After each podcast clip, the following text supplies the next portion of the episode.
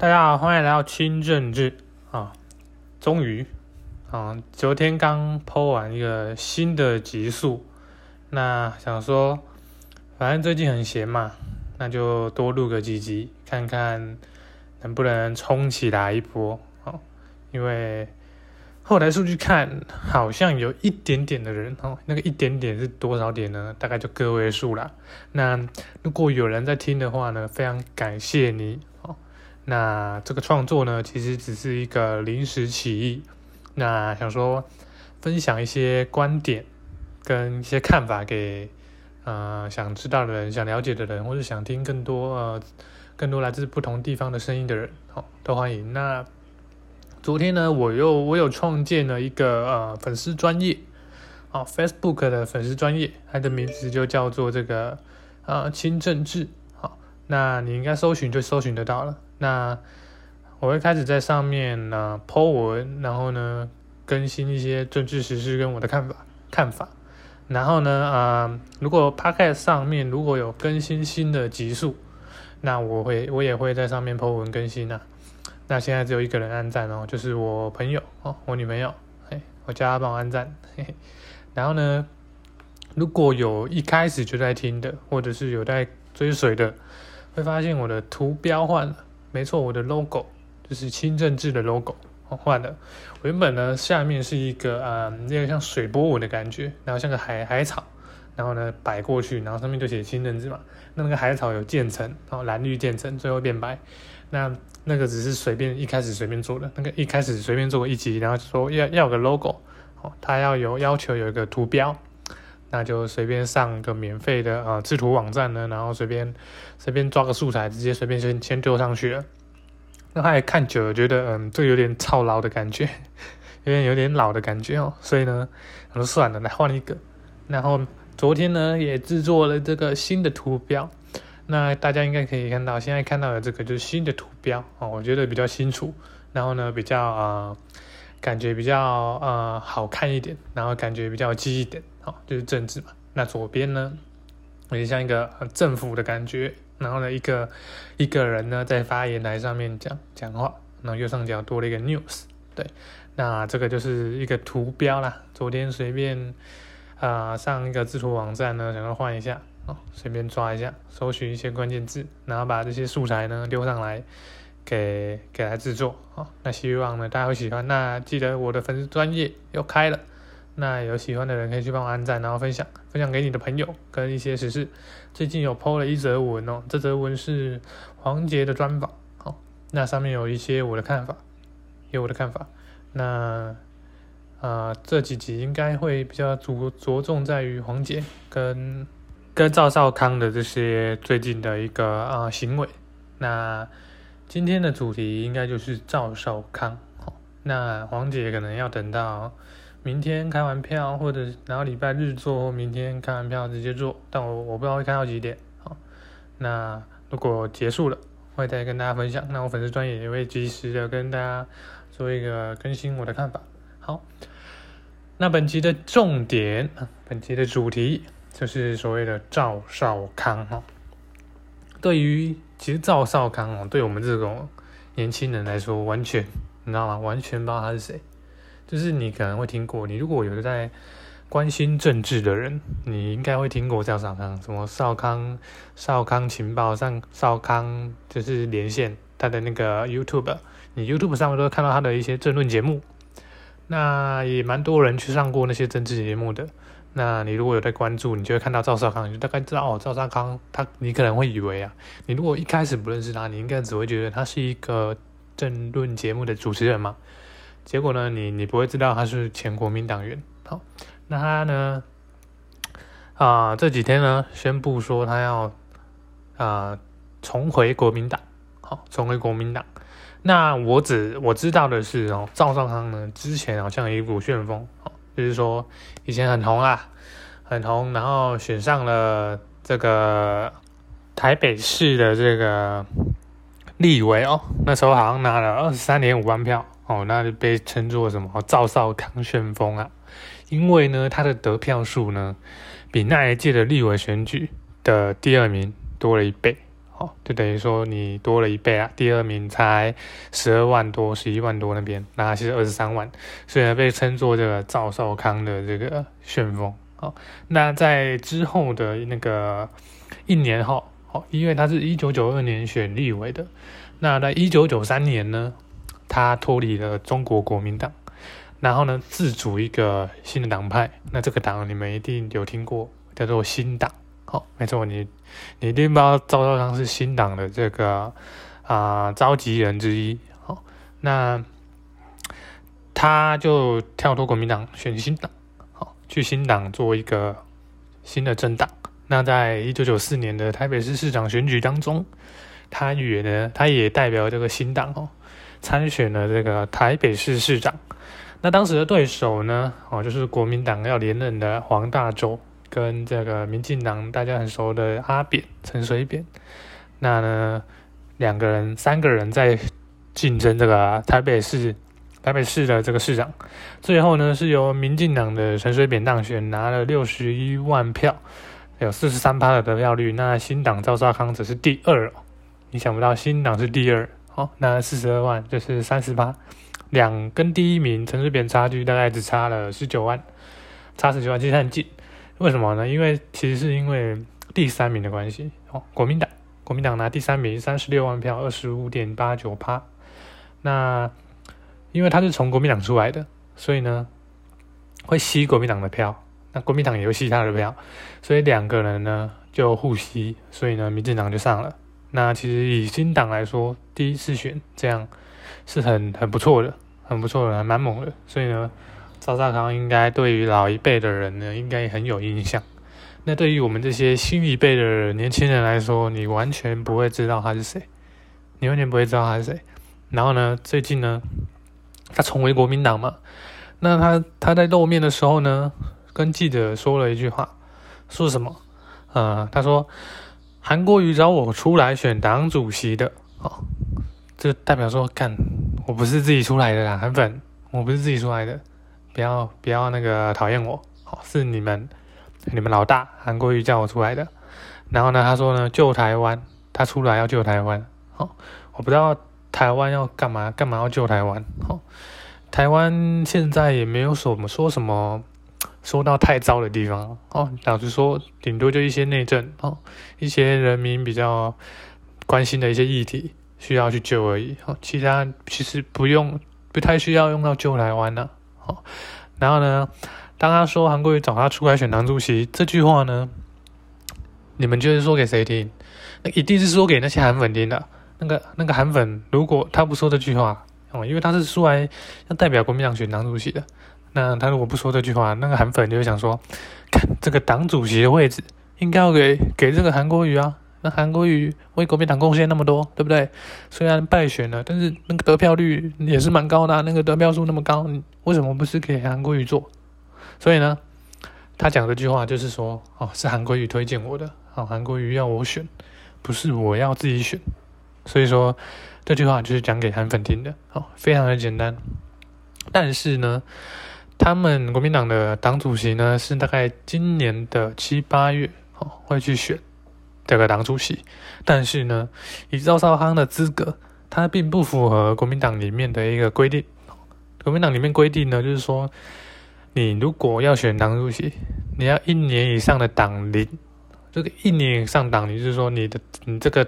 哦，党员的资历要大概一年以上了，那他今天才回归嘛，所以从啊，他最近回归，我们假如从二月一号，好，那你就往后推一年，就是要明年二月一号嘛，那一定已经过了，那个选党主席的时间早就过了，所以说呢，就变成一个很尴尬的，哦，你到底呢要不要去修改这个规定，哦，还是说呢你要放任他，好，让他出来选，像民进党啊也有过类似的状况，那那那他就是。呃，就自己去修法，哦，自己修一些里面的规章，然后让那些他们想要让他上的人哦出来可以选，那就是很典型的。你看你要看你要怎么做嘛，看国民党想要怎么做嘛，你要赵少康出来选，还是带领国民党，还是说呢，你你们呢有各其他的方法，哦，有其他考量，那这是一个非常重要的一个呃一步，哦，我觉得对国民党来说这一步蛮重要的。你到底呢要让他选，要让他啊成为党主席，带领国民党，还是说你要让其他候选人出来，或者是让这个江启臣呢能够继续哦带领国民党？那江启臣一定很尴尬嘛，那也能进退两难嘛。你到底要要让他选，可以让他选，然后呢去改一下呢，还是说不不让他选，那就会造成韩粉内斗嘛？韩粉就是想说干，哎。韩国也都叫叫他出来选了，你为什么不让他选？对不对？那那对国民党来说呢，会是一个灾难啊！我只说灾难。很国民党现在没什么新招了。国民党，我老实说了，国民党现在靠的呢，真的是依靠韩国瑜。你如果说没有韩国瑜，还有谁能看？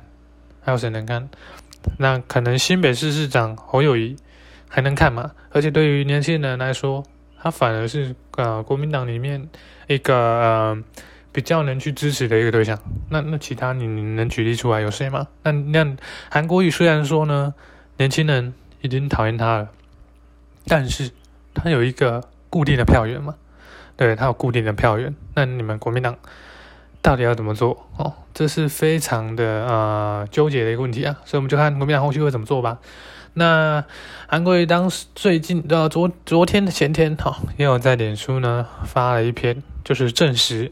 就是他叫赵少康出来选党主席的哦，就是他支持他。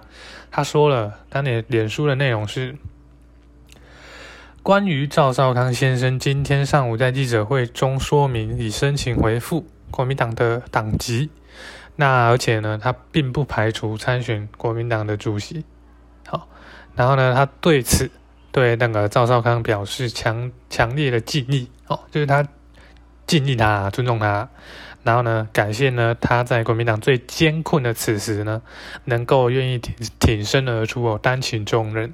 就是说，这句话就是说，你愿意现在回来哦，然后扛下这个竞选党主席的事，我支持你啊。那后面又说，作为国民党的议员，我也在此向赵少康先生表达强力支持哦，有没有？这句话就直接说了，他支持他选党主席。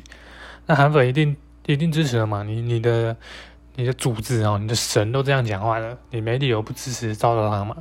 所以他说，期盼国民党能在良性竞争下选出一位深获大家肯定的领导者，带领蓝营团结啊，那个提升什么的，民在一起。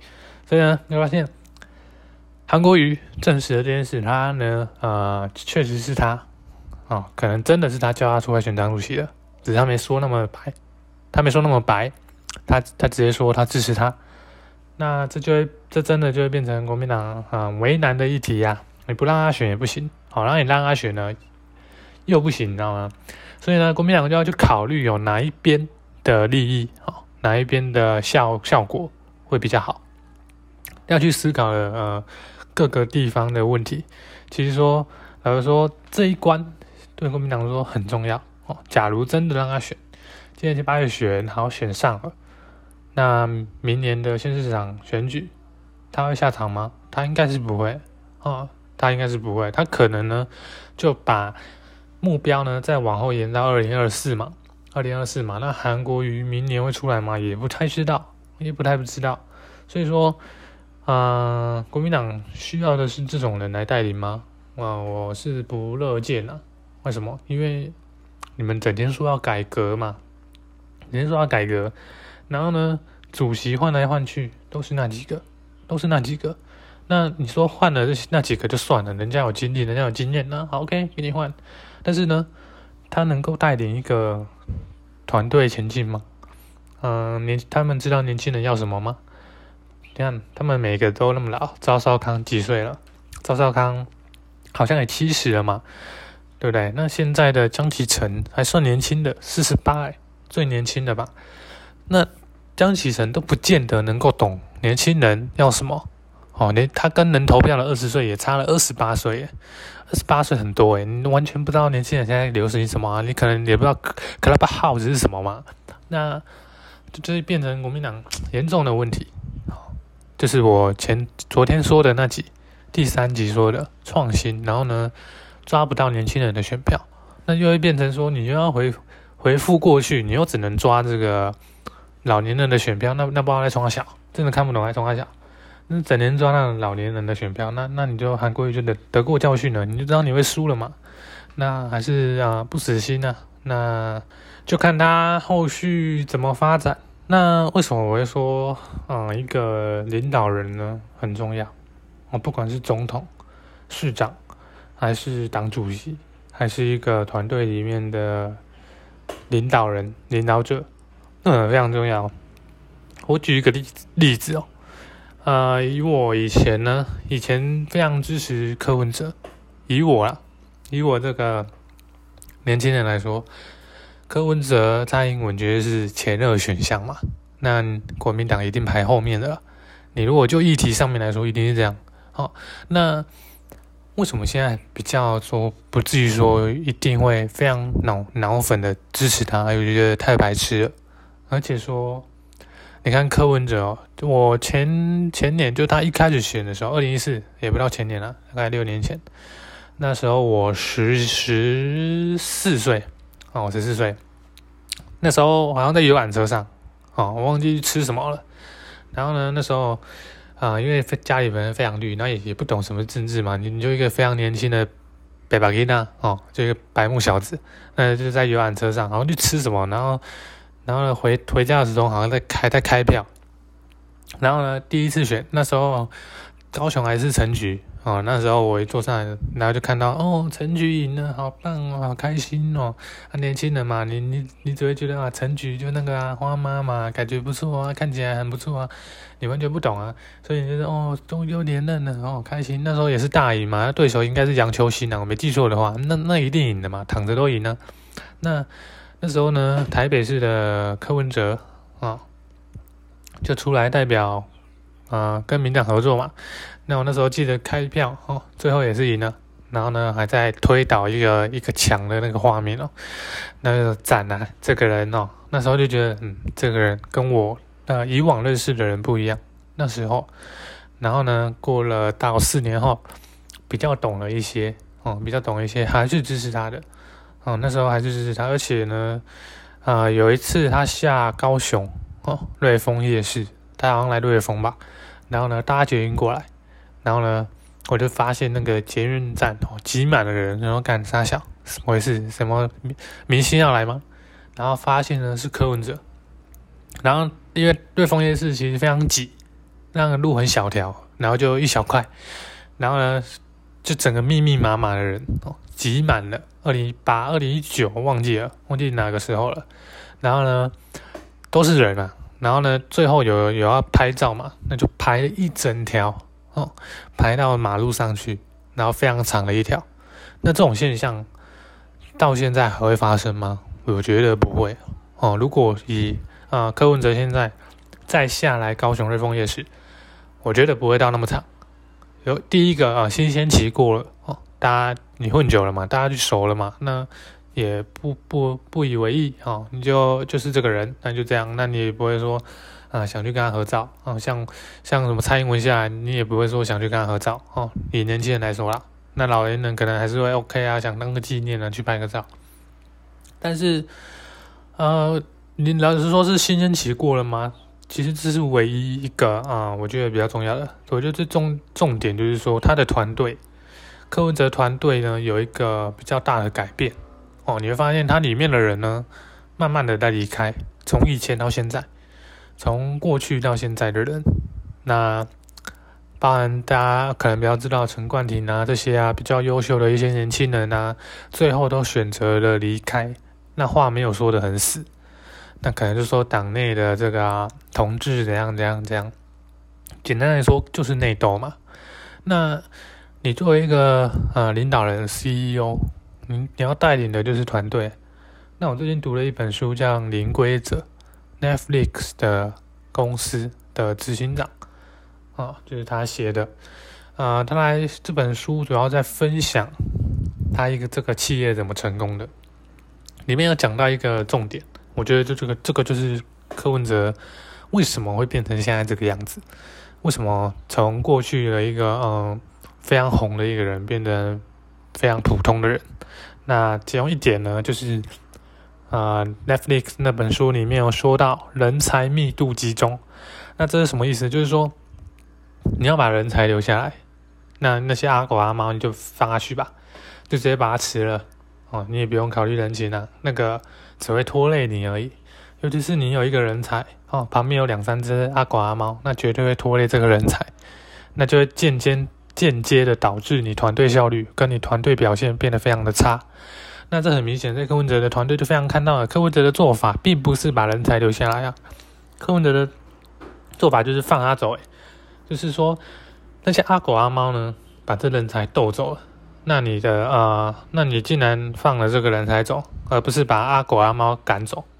竟然不是留人才，而是留蠢才，非常的蠢。后来说非常的蠢，所以呢才会导致现在这步。那柯文哲团队的人才走掉之后，他的人才密度就没有了，他没有人才在里面，那就会导致整个团队效率、哦成果成效变得非常差，运作也变得非常差。所以你会发现柯文哲都不知道在干嘛，他团队不会出来讲话，他不会不知道怎么讲好话，不知道怎么吸引别人注意，哦不知道怎么做才是好的。所以说呢，就会渐渐导致他的风光啊慢慢消退。这也不不能不能完全怪柯文哲，那就只能怪啊他的领导能力啊，跟他的啊团队下的人啊，不知道怎么处理这件事情。所以说呢，呃，你其实所有政治人物都是这样，你你一定要把人才留下来哦，管他什么人才，你应该团队里都是精英哦，不是说这个陪我四年哦，但是呢。他能力非常普通，然后还会骂人，然后这个只陪我一年，但是他能力非常优秀哦，可以帮我扩展粉丝，但是我那个人被他骂走了，但是我竟然因为那个四年的，我我不忍心让他走，所以我让一年的走，那就会导致说你的团队会崩坏哦，你的架构会整个崩掉了，你的风采就会慢慢降下来，那这也是必然的，所以说整个团队就是要运作。哦，所以希望柯文哲跟其他的政治团队都有听到，就是你们一定要留下人才。哦，我管你什么党，哦，反正你留下人才，你们党才有进步的空间嘛。你们你们党活下来，才能够呃把这个国家的势力平衡起来。哦，不是说那民进党一党一党在那边独大，哦，那对国台湾也没好处。哦，老实说就是这样。好，那本集的重点呢，就这样。哦，就是赵少康复出跟柯文哲的团队的一个问题。那我们这个节目呢，就是以探讨政治的主题去做一个发展。那我会提出我的观点呢，不管是国民党、民进党、时代力量、民众党，管他什么党，我都会给一些分析跟建议，以及分析他们最近的歧视。那没有说什么哇。柯文哲比较好啦，我就帮他讲好话啊。民进党比较好，我就帮他讲话。国民党比较烂，我就一直骂他。没有，我们一些就事论事啊。在政治界呢，你一定要就事论事出。你如果要讲出来，你就是要就事论事，你不能双标，好，你不能双标。那这是本期的节目啦。那记得前面有说啊，我的 Facebook 粉砖。有开了清政治，那大家喜欢的话呢，我会陆续分享一些资料，然后也分享一些我的看法，然后在 Facebook 上面，然后如果有 Podcast 上面有更新的话，我也会在上面 po 出这个更新的讯息。那 Podcast 什么时候会更新不一定，哦，现在没有固定时间，就是想 po 就 po 哦，所以大家喜欢的话可以去帮我按赞分享。好，本期节目就到这啦，拜拜。